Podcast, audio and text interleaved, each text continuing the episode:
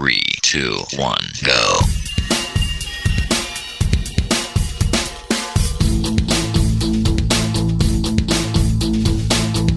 Enredando, la informática que se escucha.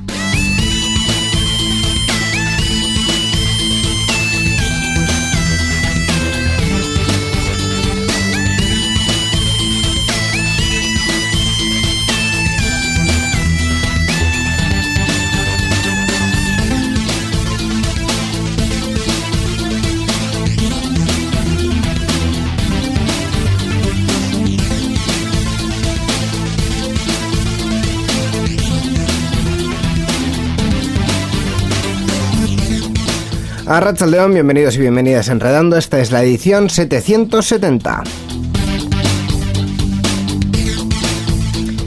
Edición que realizamos en esta semana marcada, Miquel, por la actualidad y sobre todo eh, por el Día Internacional de la Mujer, que ha sido el pasado 8 de marzo eh, y por, bueno, por, mm, no por la actualidad que vayamos a tratar nosotros necesariamente, porque sigue por ahí la tramitación de la ley del solo sí es sí, la, su corrección, eh, sigue también en el Congreso la tramitación de la ley de paridad, hace poco se ha aprobado, se ha aprobado la, nueva versión o la nueva reforma de la ley trans, en fin, una serie de, cuestiones que, que, bueno, que al final nos afectan a todos como, como sociedad.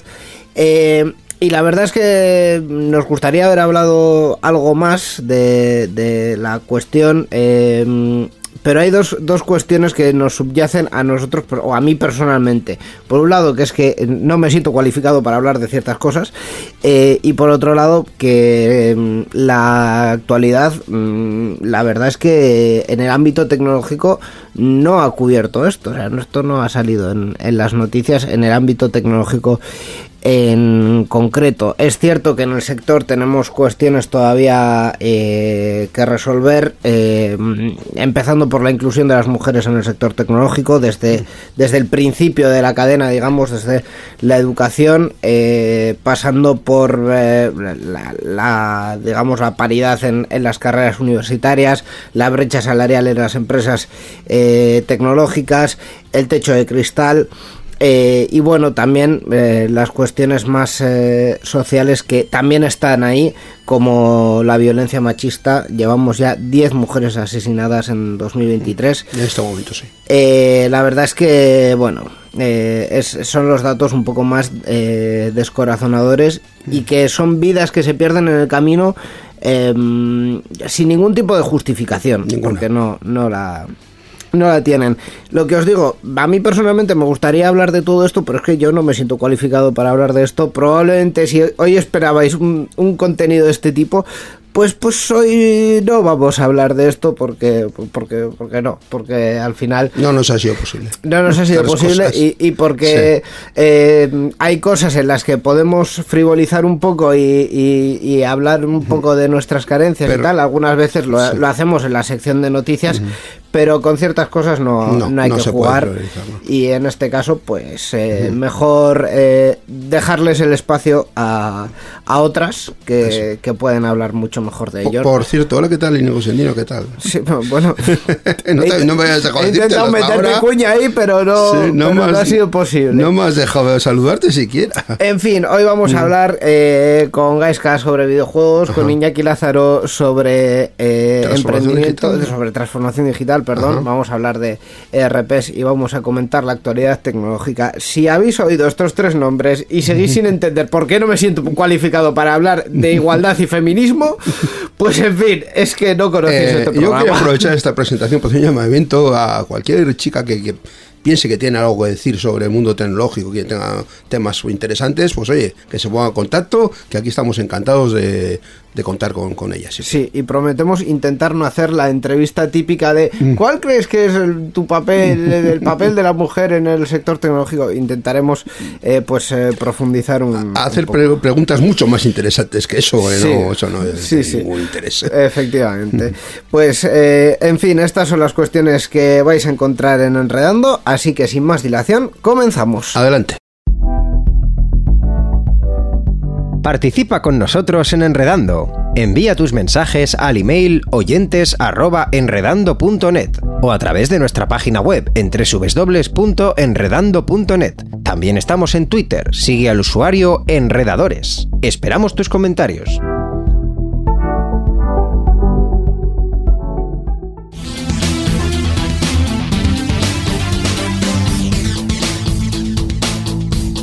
Enredando, la informática que se escucha.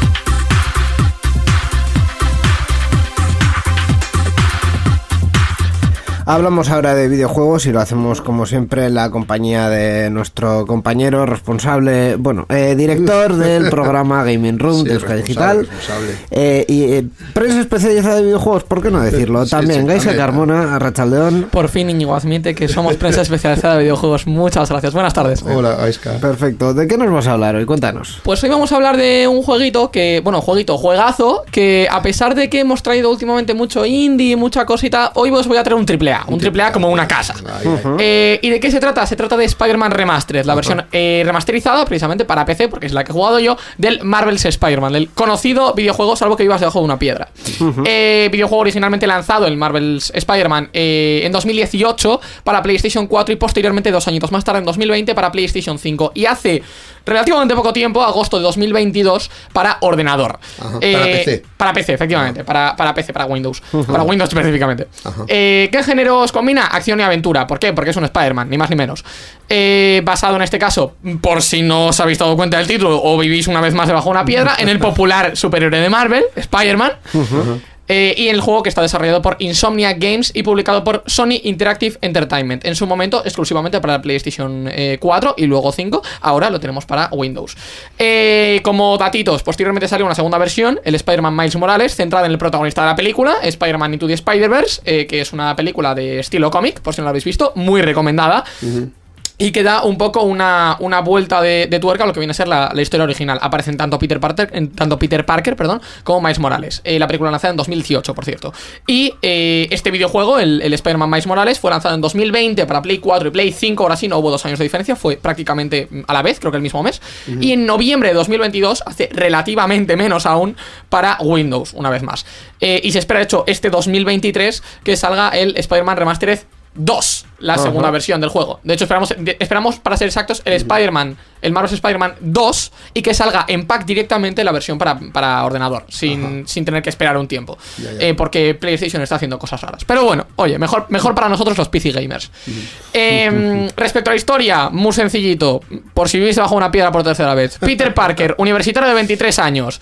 Le está costando sacarse la carrera, ¿eh? Que trabaja como becario en un laboratorio Wilst, así se llama. Eh, lleva siendo Spider-Man 8 años en este punto de la historia. Y en su inicio como superhéroe consiguió derrotar a Wilson Fisk, eh, a.k.a. aka Kingpin, por si no lo conocéis. El, el malo, el, el maleante.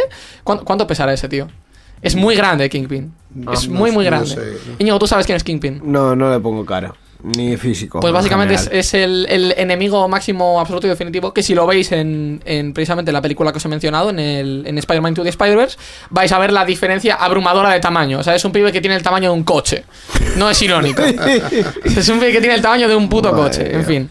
Yo Eh, en enemigos de Spider-Man me quedé con el, con el verde este que iba por el, con el cacharro ese volando. Ah. Encima de él al- eh, linterna verde, ¿eh? No, ¿no? la No, linterna no, verde, linterna verde no, no. No, me rayado, me he No, no, me- no me ma- acuerdo. El no me Venom acuerdo es el, se llama. sí, el otro. Que ¿El duende? El, el duende verde. El duende verde, Y luego también el, Venom, el, Oh, Venom, tremendo, tremendo enemigo. el Venom. alienígena este. Sí, pero es gracioso porque Venom como tal creo que se puede considerar un personaje de, de Marvel más que un enemigo. O sea, ma- más un superhéroe que un enemigo. Es, muy raro. ahí en Spider-Man en la primera. Sí, pero la vuelta que le han dado en la película que salió hace relativamente poco, la- relativamente poco puede ser han 5 hecho- años. Han hecho un spin-off después de eso. Ahí está. Han dicho, ah, este tiene serie propia. Y de hecho tenemos, tenemos Venom la película y Venom 2 también Ah. ha salido, que no me he visto Venom 2. Ah, vale. Eh, en fin, bueno, no sé si ha salido, pues, en fin, en cualquier caso. Eh, la movida, que Kingpin lleva en la cárcel unos 8 añitos, algo menos. Pero claro, como todos sabemos, eh, a pesar de que los mafiosos estén en la cárcel, su mafia no acaba. Entonces, eh, ¿qué Están es- ahí en la sombra. Ahí eh, está. Entonces, ¿qué pasa? Que tiene a sus hombres fuera haciendo sus movidas. ¿Qué pasa? Que como Kingpin está en la cárcel, eh, llega una nueva banda de mercenarios mafiosos, gente chunga, eh, que se llaman Inner Demons. Que Inner Demons, traducido al castellano, sería literalmente demonios internos. Tenemos internos. Eh, que básicamente ha emergido de la nada y ha comenzado a eh, robar los territorios a, a Fisk. Algo que a Fisk le hace, como todos entendemos, mucha gracia, ¿verdad? Entonces, hay un poco esa, esa movida interna. Nosotros no os preocupéis porque nos pegamos tanto con unos como con otros. O sea, tenemos a, est- Estoy viéndolo ahora. eh, Ahí está, a, doble banda. También os digo, la, la movida de los, de los Inerdimos es un poco especial porque los hombres de los hombres de Fisk, los maleantes de Fisk, eh, en este caso, pues usan armas de fuego, como usaría todo el mundo, para intentar eh, destrozarte la vida. Pero los Inner Demons tienen una especie de control sobrenatural de antimateria que nadie entiende y que luego más adelante en la historia eh, se os va a explicar. No os rayéis, os va a gustar el- la, la historia. Y es muy posible que mm, al final acabéis entendiendo un poco por dónde va el asunto, ¿vale? Es, es un poco predecible a lo mejor el final, pero eso no quita para que, para que lo vayáis a disfrutar, porque lo vais a disfrutar y mucho. Hay boss fights también, hay varias boss fights, porque nos pegamos de hecho contra eh, Mr. Negative, que no puedo deciros quién es. Pero nos pegamos contra Mr. Negative, nos pegamos contra Rhino, eh, nos pegamos contra mucha gente realmente, muchos, Ajá. muchos maleantes, precisamente porque al final de la historia, esto no es spoiler, esto sabéis qué va a pasar. Al final de la historia, que está todo colapsando y tal, eh, hay un punto en el que los, los enemigos por defecto, digamos, de Spider-Man, eh, escapan de sus celdas. Entonces, obviamente, tienes que, tienes que pelearte contra ellos, es lo que hay. Eh, la historia está muy curiosa, la verdad. O sea, se, se desarrolla de una manera muy lineal, pero al mismo tiempo que es muy atractiva, porque estás esperando a que llegue, digamos, la siguiente parte o el siguiente capítulo. Se divide en capítulos, además. Eh, hablamos de jugabilidad, si os parece. Sí. Pues tenemos, hay una cosa que me hace mucha gracia y es, tenemos dos maneras, eh, vamos a decir, estándares de desplazarnos por el mapa, porque esto se desarrolla en Nueva York. Entonces tenemos todo Nueva York para desplazarnos. Tenemos dos maneras principales. El TP, el teleport, podemos teleportarnos a un sitio. Spoiler, no lo usa nadie. ¿Por qué? Porque podemos balancearnos por eh, lo que viene a ser toda la puta ciudad. ¿Qué hay más divertido que balancearse por toda la puta ciudad? Nada. Nada. Efectivamente. Sí, sí, sí. Aparte de que las físicas de hacer eso, honestamente, son muy jodidas, muy complicadas. Eh, y es, es muy divertido, o sea, os lo prometo realmente. Es un punto en el que realmente dices, vale, sí, yo me estoy balanceando, y tú dirás, pero es que balanceando vas lento. De repente te- tú dices, quiero llegar a tal sitio, no voy a mirar el minimapa, voy a ir balanceándome, perfecto. Pues cruzo por aquí, cruzo por aquí, porque tengo que ir por aquí, porque tengo que ir por aquí. De repente miras el minimapa, te has saltado dos distritos. En plan, te has ido a Narnia. Es absurdo, es muy divertido, os lo prometo, es muy divertido. Y además, con lo bonito que se ve el juego, porque se ve precioso, eh, ni os cuento. O sea, que en vez de irte a los enemigos, directamente te y Correcto, o sea, no, tú no vas a. Bueno, me voy a hacer teleport. A, a- a lo mejor a final de juego y así porque quieres pasártelo, pero eh, tú no vas a. Hola, me voy a hacer teleport a este sitio. No, no, no. Yo voy balanceándome y le van a dar a todo, me da igual. O sea, Mm. es, es muy fast además. Es, es, es de un, es de un tier muy, muy rápido. Porque realmente si vas por la zona alta, digamos, de los edificios, pues sí que es verdad que a lo mejor no notas tanta velocidad. Pero como te pongas a balancearte, si tienes un poquito de, de skill, te pones a balancearte a ras de suelo. Vas muy rápido, ¿eh? Vas muy rápido, realmente. No hay un contador de velocidad, pero estaría gracioso. Eh, luego tenemos muchas misiones secundarias de muchos tipos. O sea, cada distrito tiene sus propias sus propios apartados de misiones secundarias. Entonces, a lo mejor tenemos unas zonas que son guaridas de hombres de Fisk y tenemos que ir y cargarnoslas. Es un evento. Otras que son guaridas de eh, los demonios que he mencionado. Otras que a lo mejor es eh, tengo que ir a capturar palomas para un eh, para una misión de tal tío que me la ha mandado. Otras que son cárgate a maleantes que van por la calle haciendo cosas. Entonces hay muchísimas misiones secundarias. ¿Y qué hice yo? Sudar de la misión principal e irme a hacer todas las secundarias. Entonces la misión principal cada X tiempo, vas por capítulos y cada X tiempo, coge, termina el capítulo y te dice, explora Nueva York para ir consiguiendo habilidades, que a lo que se refiere es a secundarias, crack. Claro. Te dan un pequeño margen para que vayas decidiendo, bueno, pues voy a hacer tal o voy a hacer cual. La última vez, las últimas dos veces que me dijo, explora Nueva York, yo ya no tenía nada que explorar. Yo lo había hecho todo ya. Vaya. O sea, literalmente era 100%. Me falta terminar la principal. Y era como, voy a quedar aquí en esta esquina mirando el paisaje. Porque es muy bonito. es, que, es que es muy bonito el juego, os lo prometo. O sea, jugadlo, renta muchísimo. O si os gusta Nueva York y. Si os gusta Nueva York, y si no os gusta Nueva York también, es precioso. O sea, es que es absurdo. Eh, luego, también que permite el juego cambiar de personaje en determinadas situaciones. Podemos pasar a jugar como Miles, eh, como, como el chico que ya hemos mencionado, o como Mary Jane, también, como MJ, en determinadas situaciones, que también es un poco para sacar de tu personaje, porque tú estás acostumbrado a, tengo 4.000 artilugios, puedo balancearme, hacer de todo, y de repente te coges, eh, te coges como, como personaje a un mortal. Pues buena suerte, ¿sabes lo que te digo? Porque ahí ya no es cuestión de me cargo a alguien, ahí ya es de tengo que ir con sigilo.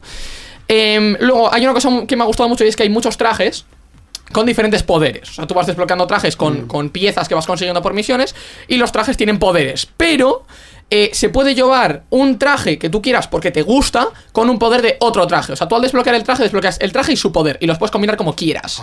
Lo cual está muy, muy guay. Y luego tenemos tropecientos artilugios. En plan, tenemos literalmente una ruleta de artilugios. Tú la desbloqueas y hay como 8 slots aproximadamente. Eh, y muchos, en plan, demasiados combos de movilidad para escapar de situaciones y contraatacar. Demasiados. O sea, tú realmente, eh, que de hecho lo voy a mencionar después, pero aún así, dices, es que necesito un libro de combos. Necesito un libro de combos porque hay demasiados combos, puedo hacer demasiadas cosas. Tú puedes ir balanceándote. Luego con el árbol de habilidades, que también es la otra. Eh, vas ampliando tus combos, la cantidad de cosas que puedes hacer, y también puedes ir eh, ampliando pues artilugios, velocidades, eh, habilidades y cosas que se te hace más fácil pelear contra enemigos. Y además, también eso permite que al ser una gotita más lineal, tampoco te pongan desde un principio con 4000 combos y te abrume un huevo. Porque los vas a ir desbloqueando en base a lo que tú prefieras.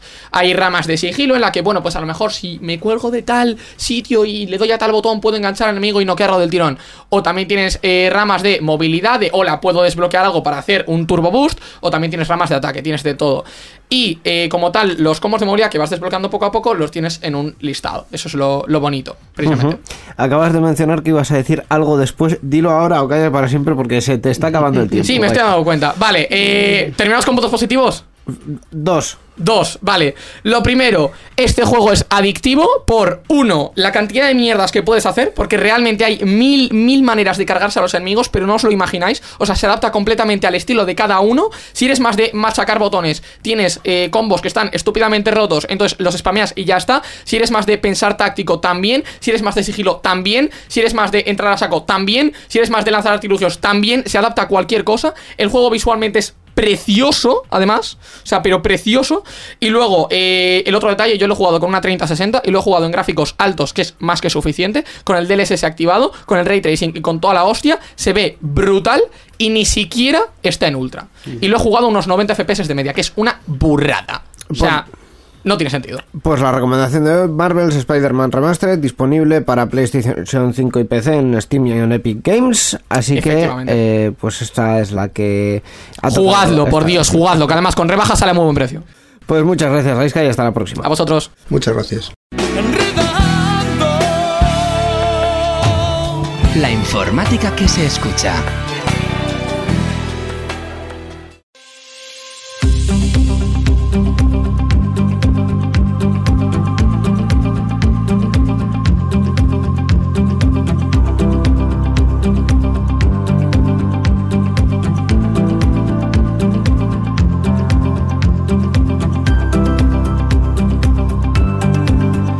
Continuamos enredando en esta edición que siempre, como, siempre, Miquel nos, nos trae temas eh, tan interesantes. Hemos hablado hace un momento de videojuegos. Eh, videojuegos, eso es. Efectivamente. Y ahora nos toca. Eh, No se la sabe, ¿eh? No me acuerdo no la- se- de las nombres. Transformación. Transformación digital. Digital, eso era, Efectivamente. eso era. Para ello tenemos aquí, como siempre, a Iñaki Lázaro, a Rachaldeón Iñaki. Ahora, Chaldeo, muy buenas, ¿qué tal? Hola, Iñaki. Pues eh, encantados como siempre de recibirte. En la pasada sección hablamos de CRM, de relación con, con el cliente. Preguntaba yo un poco ingenuamente también sobre el producto, pero claro, eh, hay una cuestión más, digamos, que, que tiene relación, que es eh, si, si tenemos el cliente y si tenemos el producto, nuestra empresa tiene que funcionar para eh, darle al, al cliente ese producto. Y creo, me da en la nariz que hay una herramienta y un concepto específico del que podemos hablar sobre eso, ¿verdad? Has anticipado muy bien, niño. Efectivamente, después de tener clientes, después de tener producto, tenemos que facturar, ¿no? Tenemos que vivir en la empresa facturando, tenemos que Hay que ganar dinero, hay que ganar dinero, Eso es. hay que organizar el personal de También, alguna manera, también, hay que también. organizar muchas cosas, ¿no? Y para ello, efectivamente, tenemos otra herramienta que también es un organizador, pero en este caso de recursos empresariales y tiene las siglas de ERP. Efectivamente, ERP, Enterprise Resource eh, Planning, eh, son esas herramientas que, que nos ayudan a organizar eh, los recursos de una empresa. ¿no? Efectivamente, sería la traducción literal de sistemas de planificación de recursos empresariales. Y ahí es donde entraría pues todo lo que tiene que ver con la gestión empresarial. Mm, De hecho, el CRM podía ser un módulo mm, concreto dentro de un RP. Es decir, la parte de gestión de clientes ya es un módulo en sí mismo, ya es una parte grande e importante, pero es una parte más de lo que sería el, el trabajo de, de la empresa en materia de transformación digital y en materia pues, de organización, ¿no? de planificación de sus recursos. Claro. Eh, ¿Qué áreas tiene que tener un, un ERP o tiene habitualmente un, un ERP mm, que pueda servir para cualquier organización? La mayoría de los RPs en la actualidad son modulares y efectivamente tiene que tener una parte de gestión, puede ser gestión comercial, CRM, una parte de la gestión empresarial donde estaríamos la parte contable, la parte de facturación, la parte de nóminas, que también se puede acercar a la parte de gestión de personas, donde podría haber control de presencia, control y planificación de proyectos. ¿eh? Muchas empresas al final van a facturar en función de los proyectos, eh, procesos, gestión de la calidad, eh, gestión del stock, del almacén, bueno, muchos, muchos módulos, eh, la gestión de la fabricación, puede haber un sinfín de aplicaciones que eh, cuando están interconectadas hablamos de un RP. Eh, ¿Algún ejemplo concreto que podemos poner? El- en la pasada sección hablábamos eh, de Salesforce como uno de los grandes CRMs. Eh, entiendo que ellos también habrán entrado ahí un poquito al E ERP. Sí, aunque en este caso Salesforce como RP no es tan significativo, tiene digamos de una parte que se conectaría modularmente hablando. Aquí, por ejemplo, mm, en la anterior eh, es- espacio que hicimos de transformación digital, citamos tres ejemplos, ¿no? Uno fue Salesforce, que es un poco el más significativo, también citamos a Sugar, Sugar CRM y V-Tiger. Ahora vamos a citar a, a Odoo, que es ahora Sí. mismo el quizás RP de código abierto más eh, destacado de los que se podían mencionar, pero seguramente que a muchas personas que nos oigan, nos están escuchando, pues les podrá sonar SAP, que es uno de los Sí, RPs sí. paradigmáticos de- de- del mundo RP.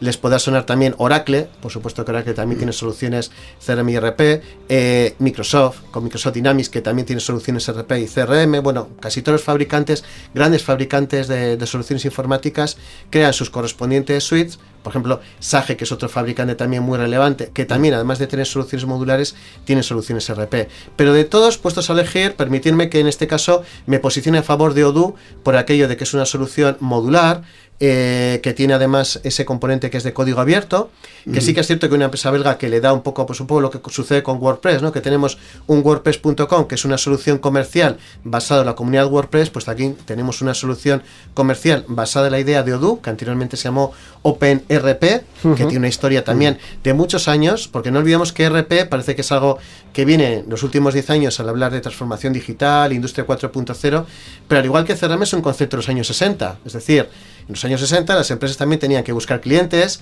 tenían que hacer nóminas, tenían que llevar la contabilidad, tenían que gestionar sus productos, su almacén, su proceso industrial, su calidad, bueno, depende del tipo de sector y de empresa.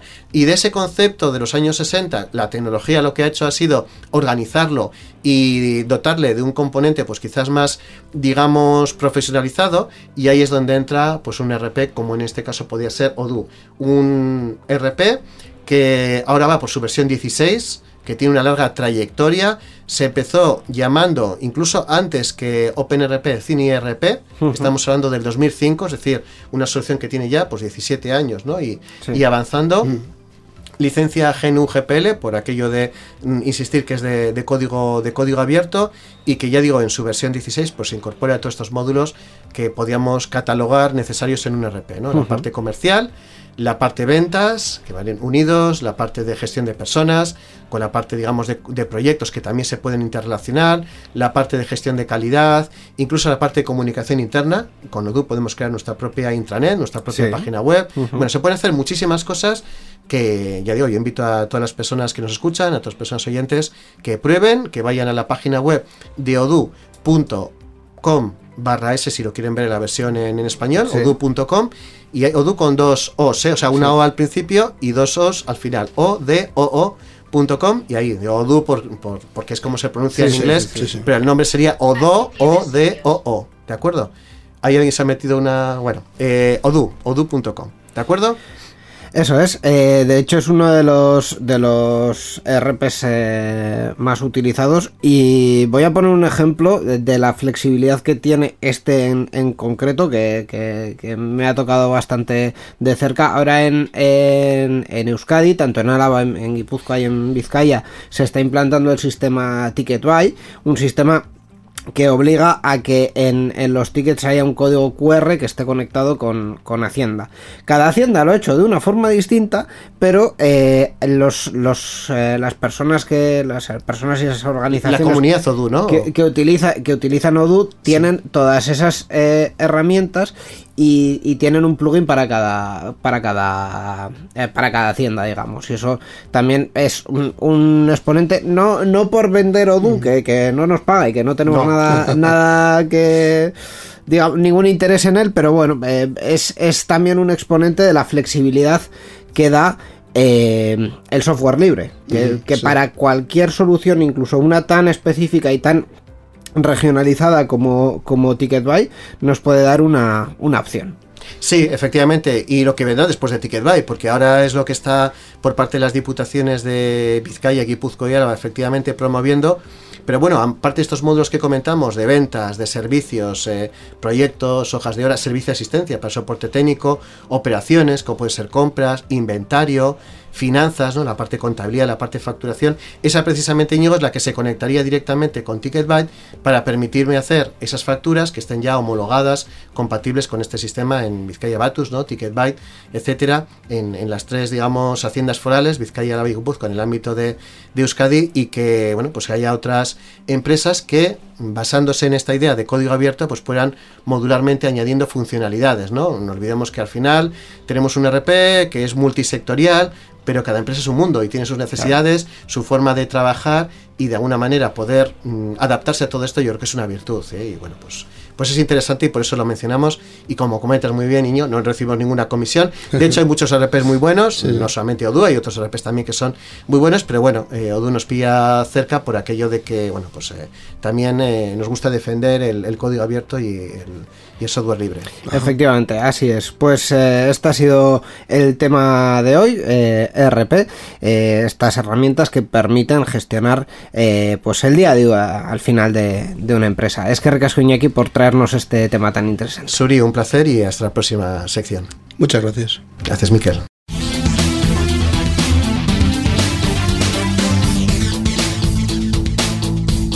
Enredando, la informática que se escucha.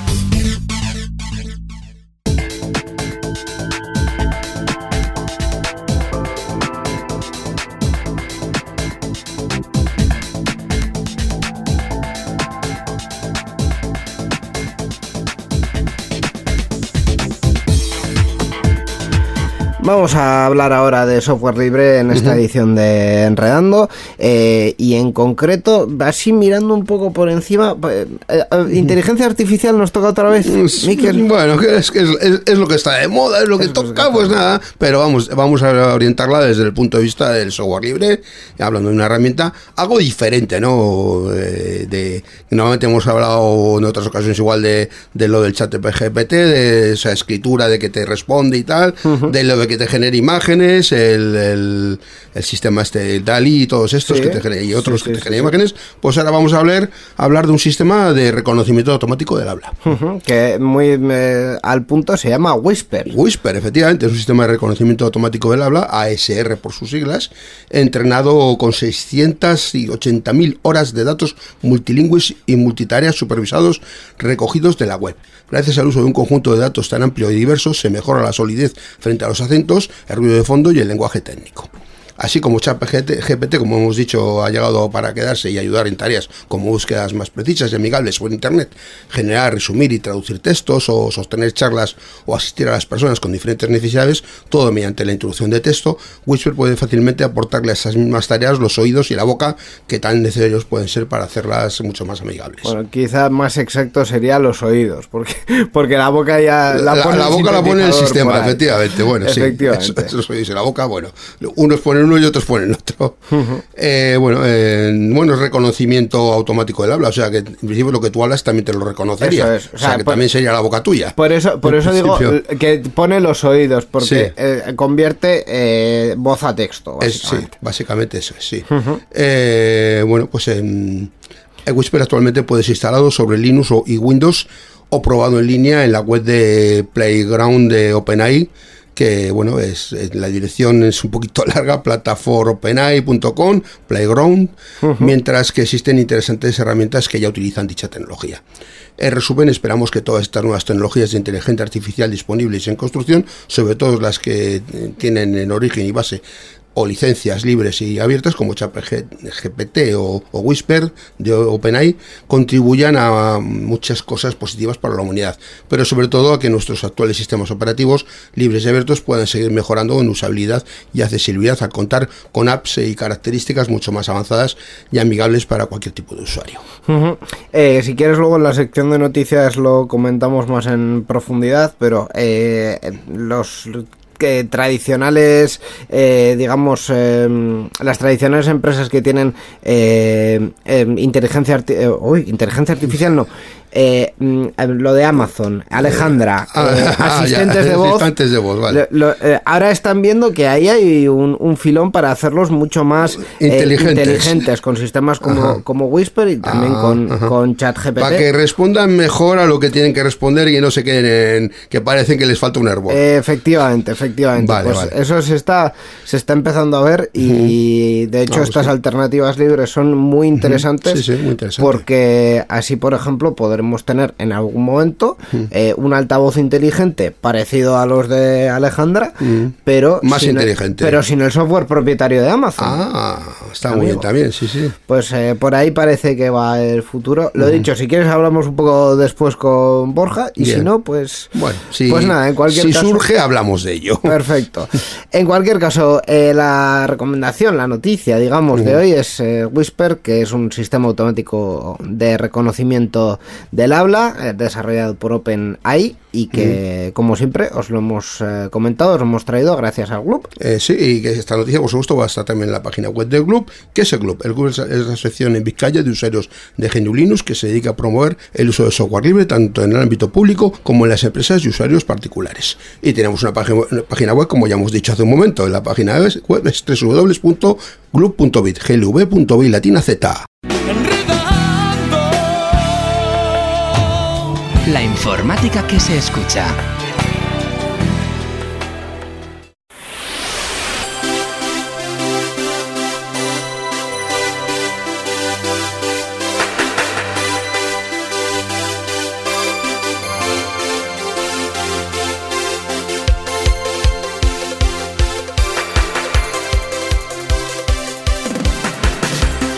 Y vamos ya con el resto de la actualidad eh, tecnológica que pasa, como siempre, por el comentario experto, como no, de nuestro compañero Borja Arbosa, Rachaldeón. Sigo siendo experto. Sí, Sí, claro sí, que sí, sí. por ¿por qué- supuesto. por qué no? Vale, pues, pues eh, muy buenas tardes, muchachos. Hola, Borja, ¿qué tal? Vamos a retomar una cuestión que comentábamos rápidamente en la sección de, de software libre, en la sección del... Al hilo de lo que comentábamos Al en hilo software libre, de pues que comentábamos. continuamos hablando, hablando de algo que tiene que ver. Efectivamente, porque eh, no sé si. Bueno, básicamente te lo traemos para que des tu valoración experta, Borja, sobre la cuestión que ha destapado estos días el Financial Times, hablando con Adam Cheyer, co- co-creador de Siri, que en líneas generales, pues básicamente eh, eh, trataba a, las a, las, a los asistentes de voz un poco de tontos y auguraba. un poco, un poco, dice. un poco. Un poco mucho. Eh, y auguraba que, bueno, Sí. que por lo menos con eh, las nuevas inteligencias artificiales conversacionales, por lo menos esa parte se podía eh, reparar un poco. Oh, madre mía, pedazo titular. Ha tenido que venir el co-creador de Siri para... para De- decir algo evidente, vamos, ¿no? Sí, no sé. caso. A lo que ya sabíamos todos. Hombre, Claro, evidentemente, pues mm, si, si ponemos el listón al nivel de Siri, está claro que sí. Bastante, bastante tonto el sistema ya es. Eh, con Google y sobre todo con Alejandra, puedo decir que Eh, por lo menos Amazon, sí. nuestra experiencia, o a la mía, yo creo que ha sido un poquito mejor porque tiene más skills o tiene más recursos para hacer cositas cosas o parecer menos idiota al menos. Sí, Tiene... pero, pero Alejandra es muy tonta, ¿eh? O sea, Alejandra tiene un. Pero un disimula nivelazo- bien. Sí, eh, lo disimula bien también porque luego cuando lo usas eh, terminas eh, circunvalando un poco los problemas y diciendo, bueno, pues eh, sé que esto no le puedo, no le puedo preguntar. Pero una de las cuestiones. Se lo el- tengo que decir así para que me haga caso Claro, lo que yo quiero, ¿no? efectivamente. Al final el que aprendes eres tú, no la Sí, inteligencia. Sí, sí, cierto, cierto. Bien, bien. Pero una de las cuestiones que en las que tienen mucho que mejorar es el seguir el hilo de conversación y en eso eh, les puede ayudar estas Sí. eh, tecnologías. Chat GPT y esas tecnologías. Efectivamente. Eh, parece ser que se van a mover cosas. En Amazon ya tienen esa expectativa de que puede ser que esto les sirva para algo. Eh, no sé cómo pretenden o, cuál va a ser la filosofía para resucitar un, un producto que en teoría habías enfocado a que te diese dinero mediante compras y no te da dinero mediante compras. Ese sigue siendo el principal dinero, monetizar esto. De El momento el único, problema, ¿no? Sí. el único que lo está monetizando es OpenAI, que es básicamente el que se ha sacado de la manga el primer eh, chatbot conversacional inteligente, que es lo que todos conocemos como ChatGPT. Eh, leí el otro día además al hilo de esto una noticia que decía que OpenAI or- originalmente nació como una lo que en Estados Unidos se conoce como non-profit o aquí eh, sin ánimo de lucro, Una asociación una sin- asociación sin ánimo de lucro, una entidad sin ánimo de lucro, y que ha tenido que virar un poquito ese concepto inicial, sobre todo habida cuenta de que Se si quieres sacar una API, ya, ya no que se están lucrando, que necesitan ingresar dinero para pagar los costes de mantenimiento Ah, de servidores claro. y tal, y que aunque se han pasado a un profit, sí que es cierto que se han pasado, por lo que he leído, a un profit limitado, es Bueno, decir, que a le van a dar un dividendo sí al que invierta, pero hasta un límite X no todo, no, no le garantizan, digamos, un, un dividendo extraordinario en plan de invierte con nosotros y fórrate. También te digo que eh, profit mm, contando gastos no es profit. O sea, es revenue, básic- básicamente. A ver, sí. eh, O sea, eh, los conceptos estos de no, es que una asociación sin ánimo de lucro no significa que no pueda ingresar. Lo que pasa es que si te lo gastas todo, eh, ahí es cuando no tienes ánimo de lucro porque te lo has gastado todo. No significa que no pueda ingresar, pero tiene que decir que va a dar beneficios porque si no, no va a venir ningún business angel, como se dice en el sector, es decir, ninguno con pasta a poner dinero, Sí, sí. porque dice, yo aquí eh, la filantropía está a cierto punto, Pero ¿qué ¿sabes? voy a sacar de o sea, aquí? yo Claro, te voy a cubrir los gastos a cambio de nada. Eh, vale, pues, pues, vamos a dar algo de beneficio. Y Microsoft entonces lo ve y dice, ¿qué? ¿Viene qué? Bueno, algo daréis, ¿no? Venga, pues eh, me, me- me tiro para adelante. Y además, si puedo aprovechar y metérselo en Bing, ¿lo habéis probado ya? ChatGPT en Bing. Sí. yo, todavía, creo que todavía no- sigo en la lista de Big, espera. Big no uso, no. Me No, niego, tú, me niego. tú usas Small, ¿no? En lugar de Bing. Joder. Eh, este chiste ha estado a la altura del que yo iba a hacer, que es que cada vez que decís eh, a eso de Business Angel, yo me imagino a Robbie Williams Oh, Dios poniendo pasta por ahí. Oh, Dios mío. No, Bing, Bing High lo he visto, no lo he probado, pero lo he visto y parece ser que está muy bien, pero también lo comentamos creo que en el programa anterior, que a veces se le va la pinza un poco y es un poco Si esto del chat rebelde. GPT es cíclico, no sé cuántos programas llevaremos ya hablando de No, inteligencias artificiales. Todavía siguen sin sustituirnos, por cierto. Hasta Sí. aquí no han llegado. El Efectivamente. próximo programa veremos. Ah, ya veremos, ya veremos. Hablando de cosas cíclicas, una vez más, hemos tenido este año, eh, a principios de marzo, más bien a finales de febrero, el Mobile World Congress.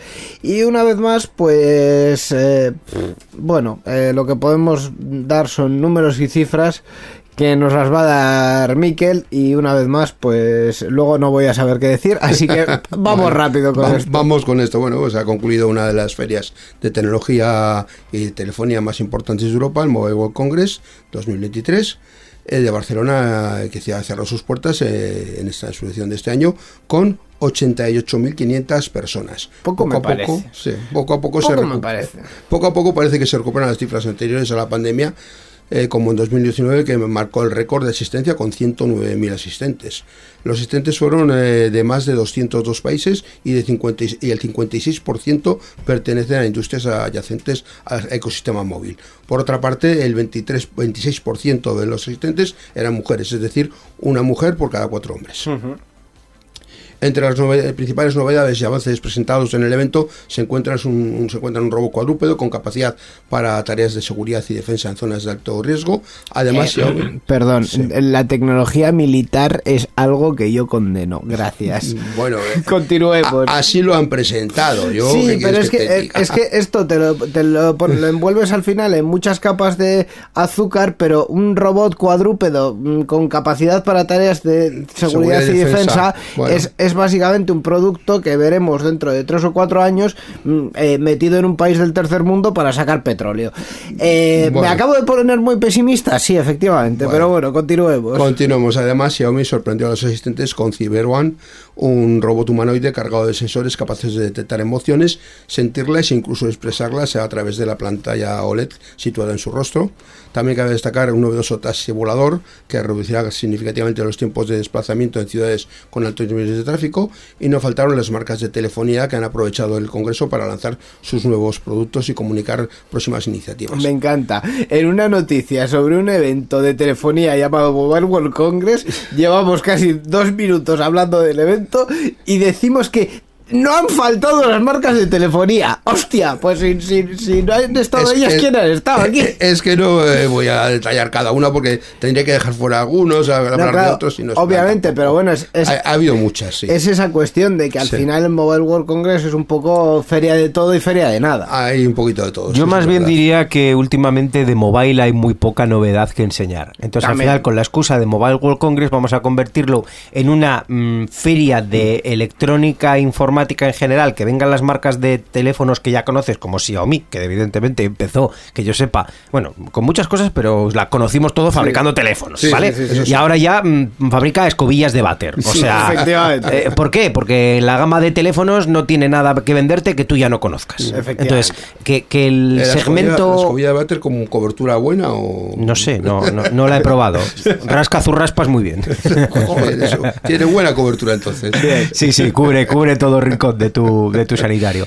Eh, entonces, la cosa es que ya con la excusa de te vamos a hablar de telefonía, sí, sí, mi móvil está muy bien, gracias, hasta luego. Eh, no, pero que, eh, oiga, el teléfono, que no, que no, que no me interesa. Pues te voy a dar otra cosa, porque es que si no, eh, la- el- en- si no el Mobile World Congress se va a convertir en, el, en, el, en el no me interesa World Congress. Sí. Sí.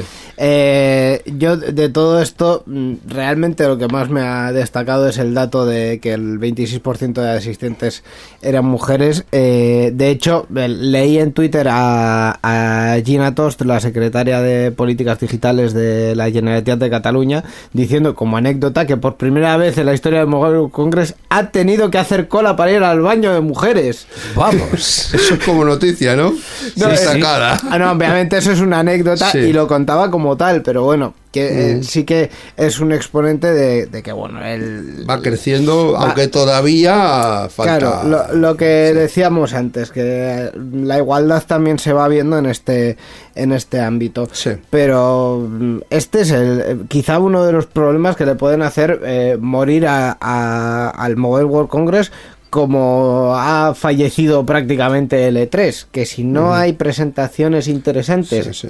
Del, del, del sector o del ámbito que estás intentando cubrir y lo que me presentas son robots de uno y otro ramo y cosas del metaverso en la que, las que tampoco hemos entrado y, y pues bueno, eh, Y- y- pantallitas más grandes o algo así. Y pues, antes del E3 el Simo, y, en fin. bueno, sí, el Simo, por ejemplo, otro, También pues es otro, otro, feneció otro que ejemplo. anda por ahí. Simo Network sigue existiendo, pero en fin, sin No ningún sé. tipo de relevancia. no. Seamos honestos, en el último año lo- la tecnología más sorprendente que se ha sacado ha sido probablemente la inteligencia artificial y eso es software. O sea, al final, ¿qué presentación? Eso al final te sacan Sí, cosas todos los lo- días lo de de- las pantallas estas enrollables eso Lo de lleva- las pantallas enrollables ya no le interesa vueltas y no pues es, es- lo más enrollado. novedoso. en cuanto a móviles es lo más novedoso que he escuchado de esta Mobile World Congress y, y es una novedad que ya llevábamos años con ellas o sea que no es una cosa Sí, porque ha sido una, tecnología que se ha ido desarrollando, pero es que tampoco tiene un caso de uso. No. O sea, quiero decir, mm, eh, yo la, la plan- pantalla plegable y el, el tema del Motorola Racer y tal, pues sí lo veía así un- como un poco más que puede ser el caso de uso de una pantalla plegable, pero ya enrollable. Mm, en fin, y que en el ámbito de las pantallas igual hay otras tecnologías que pueden ser mucho más eh, interesantes. Últimamente estoy viendo mucha mm, tinta electrónica utilizada en exteriores, en eh, paradas de autobús y en paradas de, de metro para, para sacar horarios en tiempo real. Que eso también... Pero pues, eso tiene que ver con la telefonía móvil. Eso no, tiene que ver, eso no. tiene que ver con nada de lo que hemos comentado, pero Por quiero eso, es decirte, es que, sí. incluso en, en el ámbito de las pantallas, la, la innovación que están persiguiendo ciertas empresas luego no tiene una aplicación práctica. Ajá, Entonces, mm, claro, eh, también tenemos que entender que para mucha gente el Mobile World Congress es un evento de, de digamos, de empresa. Eh, y que eh, lo que se busca a veces es simplemente inversores, el llevar tu último producto y que venga el Business Angel con la música de Robbie Williams por detrás y que te diga, toma mi dinero. Pues no sé, no sé. Normalmente, mm, a ver, en- seguramente para prototipos sí que puedes querer buscar financiación, pero supuestamente estas marcas tienen un músculo financiero de sobra y lo que quieren más bien es presentar su último tope de gama o flagship, como se, llamaba en esos sí, automóviles, para- para que la gente dijera, Ah, hostia, esto este lo va a petar este año. ese es ya está, quiero, a partir sí, de ahí, ventas para arriba. Eso. Y obviamente canales de distribución y toda la, y toda la línea que Sí. les que le sigue detrás. Pero es que está claro que el mercado del teléfono móvil está muy quemado. Desde ya los lejanos años 2007 con la presentación de Steve Jobs del, del concepto iPhone y lo rompedor que ha sido. Y efectivamente Apple ha llevado la delantera durante muchos años. Luego ya la cosa se ha ido relajando, relajando, relajando. Y ahora yo creo que ya prácticamente entre un gama alta, alta, tope de gama y un gama baja que te ha costado 200 euros, el 90% de las características que te pueden interesar en un móvil las tienen los dos. Mm, Yo diría que más bien el 90% de las funciones. Funciones, perdón, sí que te voy a sí. decir. Que- que Las características evidentemente importante. son más potentes, pero Sí. como es hacer hacer cosas que tú quieras que haga, las hace igual. Pues efectivamente. Sí.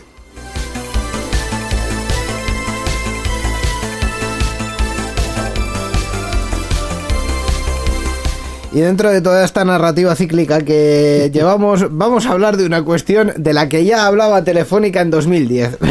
es que me, me encanta, me fascina esto. Eh, bueno, eh, las operadoras han empezado a decir que igual la fiesta no las pagan solo ellos, ellas eh, y que tienen que eh, repartir un poco el tema, ¿no? Sí, bueno, los operadores de telecomunicaciones reclaman que las grandes compañías de tecnología como Uber o Netflix financien también las infraestructuras necesarias, ya que son las principales usuarias. Bueno, las principales que a los que los usuarios que se conectan Sí, a través sí, de ellos, ¿no?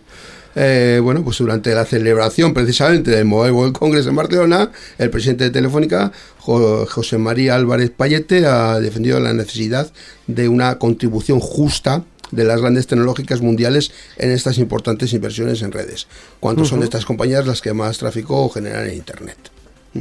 Eh, En esta misma línea también se ha pronunciado la consejera de Orange a nivel mundial, Kristen eh, Heidermann, que ha reclamado a las autoridades europeas que se termine con las exigencias contradictorias que presenta la actual, la actual regulación y que se obligue a las tecnológicas a su- sufragar las inversiones que se requieren.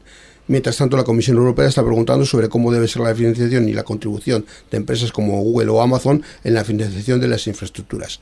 El propio comisario del Mercado Interior Europeo, Thierry Breton, Breton señaló que Europa precisa de un nuevo modelo de financiación para estas infraestructuras que incluya un reparto justo entre los actores que se benefician de las mejoras en las redes de telecomunicaciones. Efectivamente, esta es al final la principal cuestión de esta noticia. Hasta, pues eso, desde 2010 hasta ahora, desde que César Alierta empezó a decir esto de que él solo y su empresa solo no podía pagar toda la fiesta y que en las infraestructuras tenían que participar también los grandes consumidores de esas infraestructuras, que es a lo que se refieren, eh, se han pasado más de 10 años de- dando este discurso a la nada.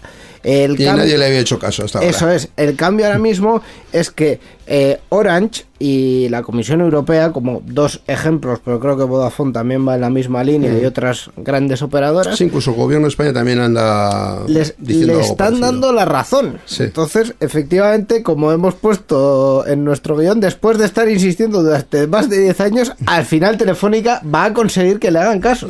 Mi pregunta es, bueno, varias preguntas. ¿De qué hablamos cuando estamos hablando de la infraestructura de la red? ¿De la Eh, red fija, de la red móvil, antenas, Toda la fibra, de fibra, cable, cobre? instalación de fibra. Lo, lo más básico, a ver, al final las, Sí. las operadoras yo creo que son conscientes de que ellas mismas tienen que costear lo que se llama la última milla, es decir, de la central telefónica al cliente. Eso lo tienen que costear las, las operadoras porque es lo- en lo que ellos eh, se benefician. Es lo que Claro, porque al final servicio, eh, que Netflix no te cobra el acceso a internet, te lo cobra Telefónica o su.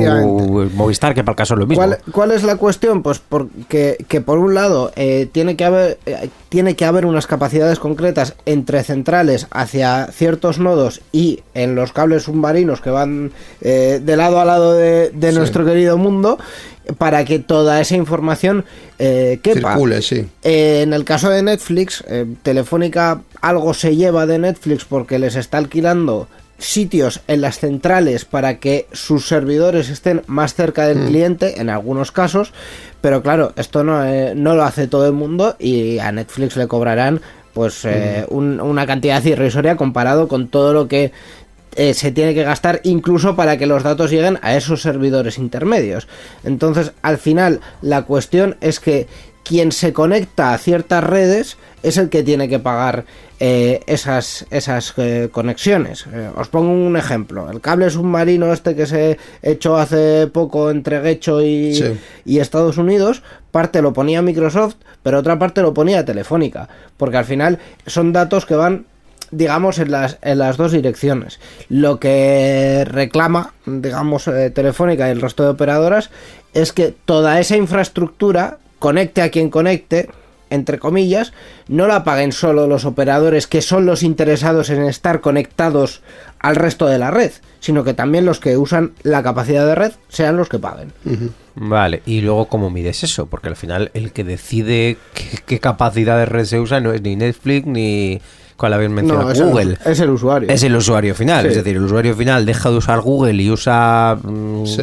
Mismamente está la de Microsoft. Sí. ¿Cómo se llamaba? Edge. Bing. Eh, Bing, vale, sí, me vale el buscador. Sí. O, o deja de usar Netflix y se pone a usar HBO Max. HBO Max y, y- y cómo medimos eso y cómo sacamos las métricas y cómo le repercutimos Claro. el coste. Eso es medirlo, medirlo es relativamente fácil, es decir, las operadoras saben qué volumen va a qué, a qué servidores, eso es cuestión de, de medirlo y, de, y de publicarlo. Claro, dónde- primero, ¿dónde ponemos el listón y qué tarifa le ponemos a, a esto? Porque, ¿qué lo cobramos? ¿Por, por gigabyte? ¿Lo cobramos por porcentaje de uso? Esto Al que gaste menos de un 5% no le cobramos. Si un día Euskadi Digital lo peta y nuestro streaming re- lo revienta y, y- y resulta Nos que tenemos cobran. 100.000 Sí. millones de accesos a la web, nos van a cobrar porque un día lo hemos petado.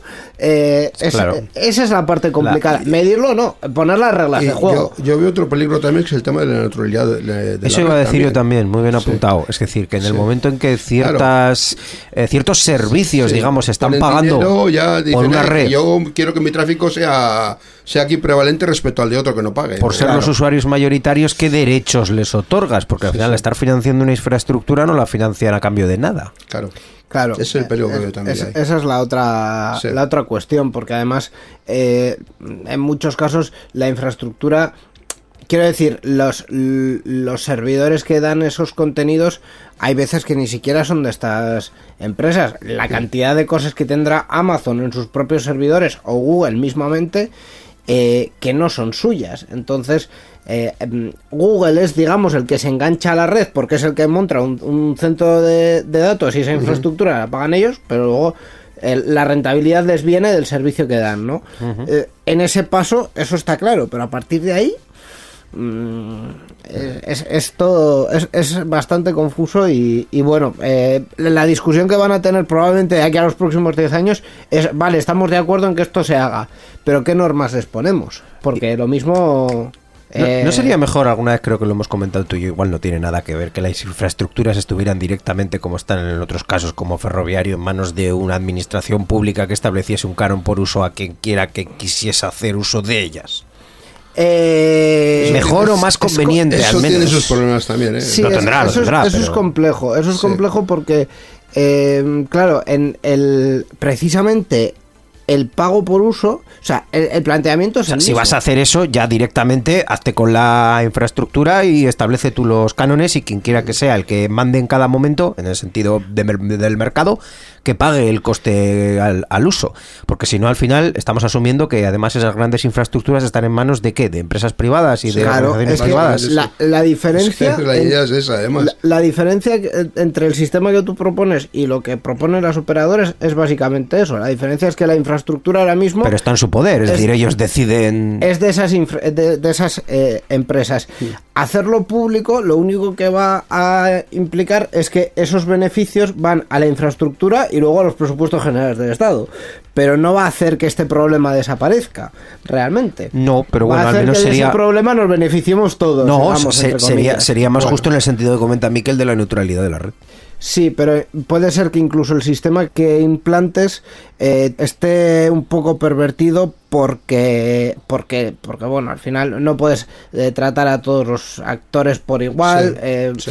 Luego es muy Eh, luego compl- también eh, depende de quién esté en el gobierno, a ver si luego resulta Claro. que ciertos contenidos los limitan o los ponen más lentos. Ya, ya, a las ya, páginas ya. de izquierdas no cuando está el PP, por ejemplo. Ya, o, ya, ya, ya. o yo qué sé, es- también tiene su complicación, ¿eh? Efectivamente. Sí. Como siendo internacional igual más complicado, pero bueno, en todo caso sí es Bueno, posible. sí, sí, la voluntad sí, política sí. ya sabemos que Vamos, está. que todos sabemos que Renfe no paga los mismos cánones a DIF que otras operadoras de, de sí. trenes. Entonces, eh, ahí siempre hay sus pequeños eh, tejemanejes y que sea público no significa que el problema no vaya a tener las mismas implicaciones. Sí, eso es verdad. En fin, pues con esto terminamos esta sección de noticias. eh, interesante, sobre todo la última parte, como siempre. Gracias, Borja, por eh, contarlo, contarlas con nosotros. Un placer haber formado parte de este debate una semana más y nos vemos en el siguiente programa. Muchas gracias. Participa con nosotros en Enredando. Envía tus mensajes al email oyentes@enredando.net o a través de nuestra página web en www.enredando.net. También estamos en Twitter. Sigue al usuario Enredadores. Esperamos tus comentarios.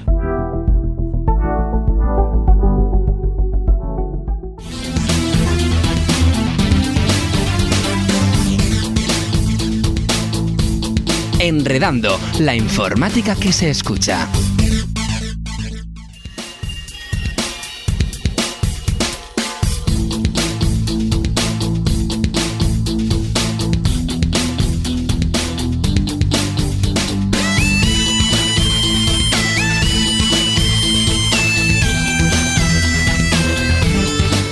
Pues hasta aquí ha llegado esta edición 770 de Enredando, con todos los contenidos tan interesantes que hemos eh, tenido, con la recomendación del videojuego Spider- Spider-Man Remastered, que siempre lo confundo con Superman y eso es un problema. Es un problema porque no tiene nada que ver. Efectivamente. Eh, Iñaki nos ha hablado de los RPs y bueno, toda la cuestión que hemos comentado en la, en la sección de la actualidad tecnológica, eh, que ha tenido también sus, sus IAs, ¿cómo no? Porque siempre tiene que haber inteligencias artificiales últimamente, por lo que parece. En fin, estas inteligencias, o sea, nosotros dos que no somos artificiales, sino que somos bastante Nat- orgánicos naturales. y naturales, vamos a ir despidiéndonos y Sí. lo vamos a hacer con esta con esta canción, con este track que ya suena de fondo de la party Flash Party de 2022 que yo no la conocía, es una party Sí. de Buenos Aires. Yo tampoco, Argentina. la, buscando cosas y parties por ahí y tracks, eh, me apareció y muy interesante. Pues esta canción que ya estáis eh, escuchando, mm, claramente electrónica, Sí, como sí. se puede oír, de D. James, eh, se llama Last Note y va a ser nuestra melodía para este final. Dentro de dos semanas volveremos con más eh, contenidos y más actualidad aquí en Enredando. Hasta la próxima. Agur.